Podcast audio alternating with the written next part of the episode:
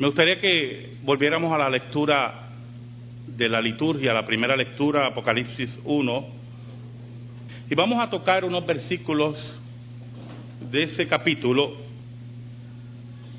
La semana pasada estábamos hablando del Cristo exaltado, en la imagen que el apóstol Pablo nos presentaba de ese Cristo triunfante, de ese primogénito entre los muertos, de ese que venció la muerte y reina sobre todas las cosas.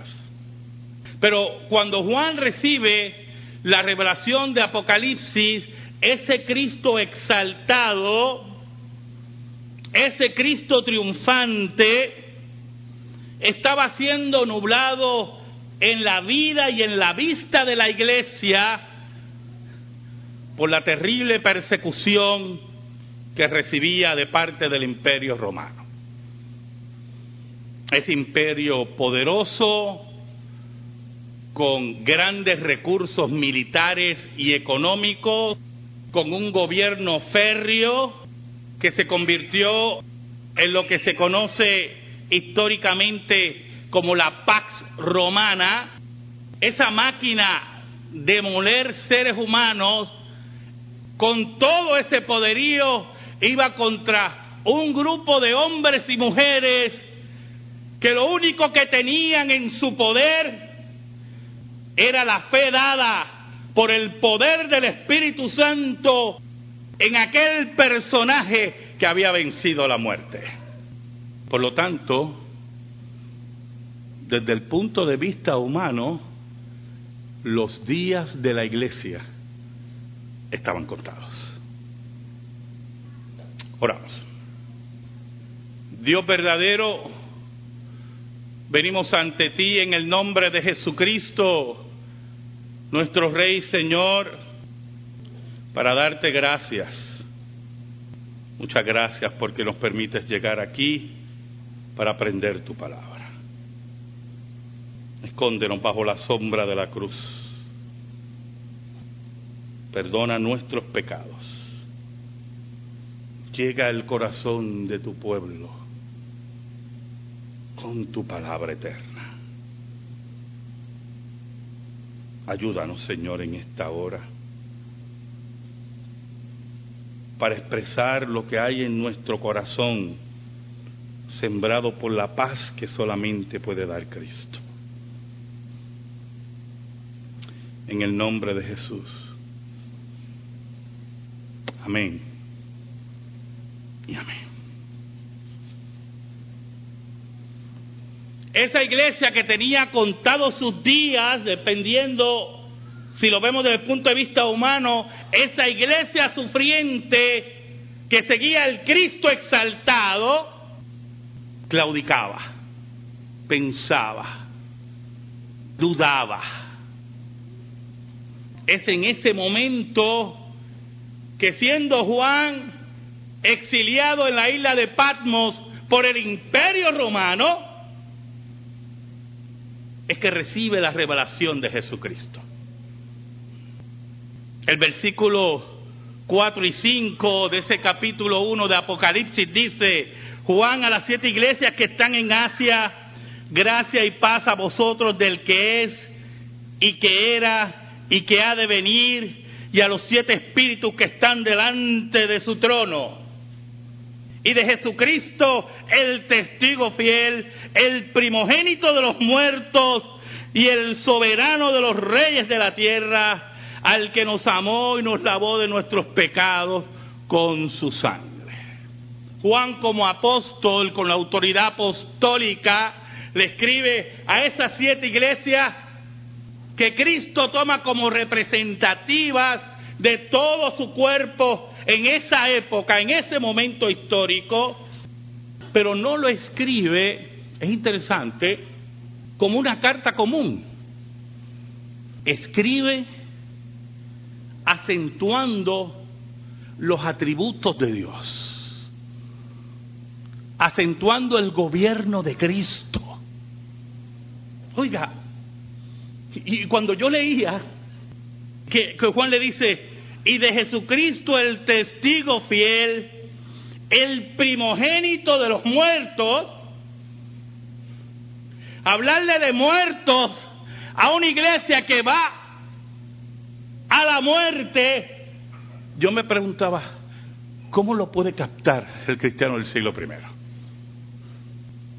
Pero aún más, cuando Juan le llama el primogénito de los muertos, recalcando que Cristo había vencido la muerte, que había sido la prueba de que nosotros íbamos a vencer. Y en medio de toda la persecución que recibe la iglesia, de un imperio todopoderoso, de un imperio que no perdona a los cristianos, de un imperio que odia a Cristo, con un César con todo su poder, Juan llama a Cristo el soberano de los reyes de la tierra. Y yo me imagino a los impíos dentro de la iglesia oyendo la carta y diciendo que es soberano. Que tú nos hablas de es soberano, tú nos hablas.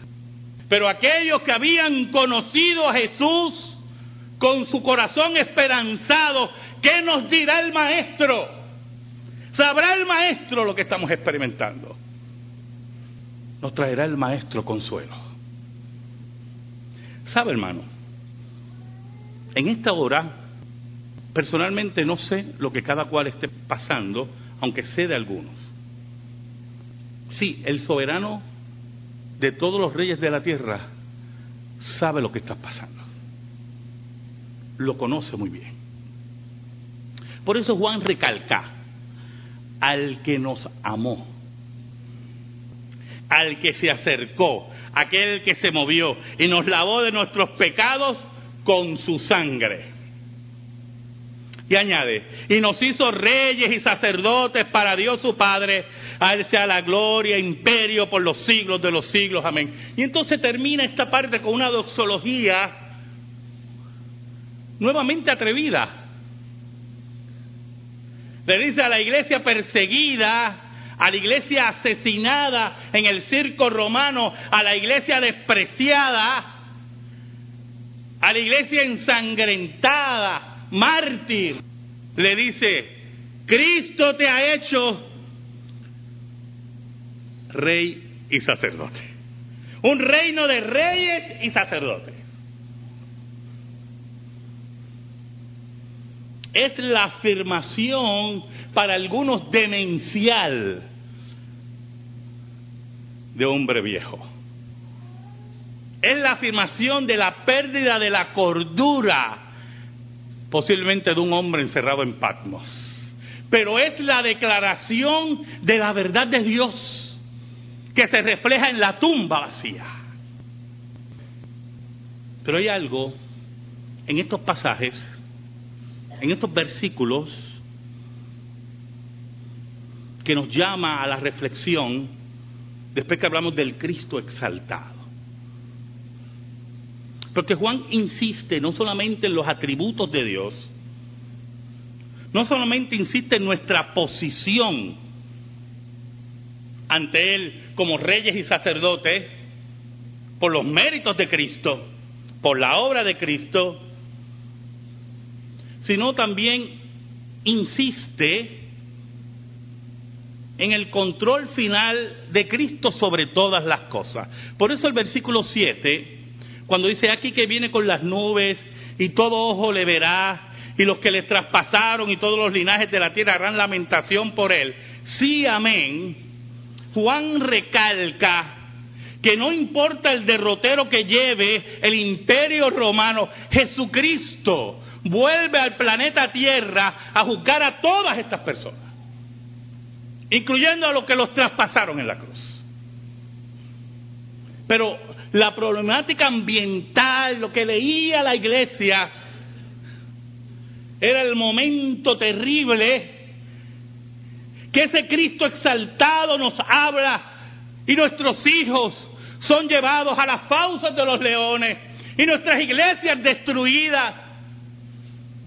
Y lo menos que nosotros parecemos somos reyes y sacerdotes, sino un pueblo totalmente desbandado. Por eso, cuando en el versículo 8 él nos dice, yo soy el alfa y el omega, el principio y el fin, dice el Señor. Es que frente a adversidad, frente al problema más terrible, Dios tiene el control. Dios tiene el control. El primogénito de los muertos tiene el control. Ahora, en el versículo 9 en adelante, Juan se torna más íntimo con la iglesia. El versículo 9 dice, yo Juan, vuestro hermano, mire qué cosa tremenda, vuestro hermano, y copartícipe vuestros en la tribulación. Yo que estoy con ustedes en esta carga, yo que estoy con ustedes en este dolor, pero añade, copartícipe vuestro en la tribulación en el reino y llama a la iglesia el reino, el reino de Dios en la tierra, frente al imperio romano que se consideraba el poderoso sobre la tierra. Juan le dice a la iglesia, yo soy copartícipe de tu dolor en el reino y en la paciencia de Jesucristo. Oiga hermano, cuando Juan habla de la paciencia de Jesucristo, Hace poco estaba discutiendo con los estudiantes de teología sobre la paciencia de Dios. Muy unido a la misericordia y al amor de Dios. Dios es muy paciente, ¿vio? Sumamente paciente.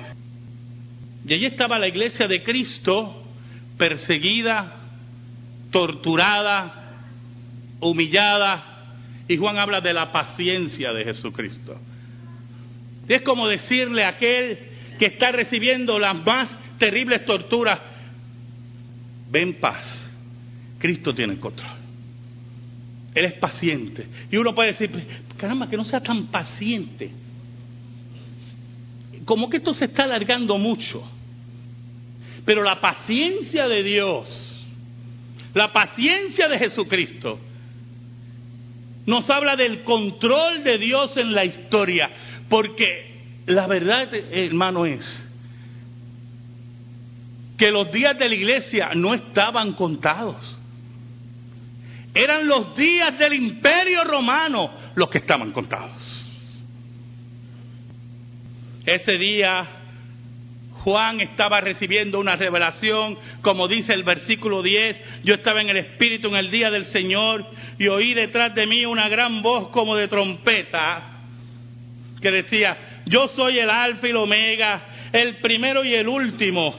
Escribe en un libro lo que ves y envíalo a las siete iglesias que están en Asia, a Éfeso, a Esmirna, Pérgamo, Tiatira, Sardis, Filadelfia y la Odisea. Y dice que se volvió para ver la voz que hablaba conmigo y vuelto vi siete candeleros de oro que representaban las siete iglesias. Y en medio de esos candeleros de oro, en medio de esa iglesia sufriente, perseguida, aplastada, estaba Jesús. Pero, ¿qué Jesús estaba? ¿No era el Cristo sufriente? ¿No era el Cristo apaleado? No era el Cristo abofeteado. No era el Cristo escupido. Era el Cristo triunfante y exaltado. En una visión sorprendente de Jesús. Penetrante, impactante. Allí estaba en medio de ellos, gobernando la iglesia y gobernando el mundo. resplandecía, lleno de símbolos, como un libro apocalíptico al fin, con ojos como llamas de fuego, espada que salía de su boca. Y es interesante lo que dice el versículo 17. Cuando le vi, caí como muerto a sus pies y él puso su diestra sobre mí diciendo. Y esto es muy importante, yo hermano. Porque usted oye por ahí gente que desayuna con Jesús, almuerza con Jesús. Jesús lo espera lo que él se baña.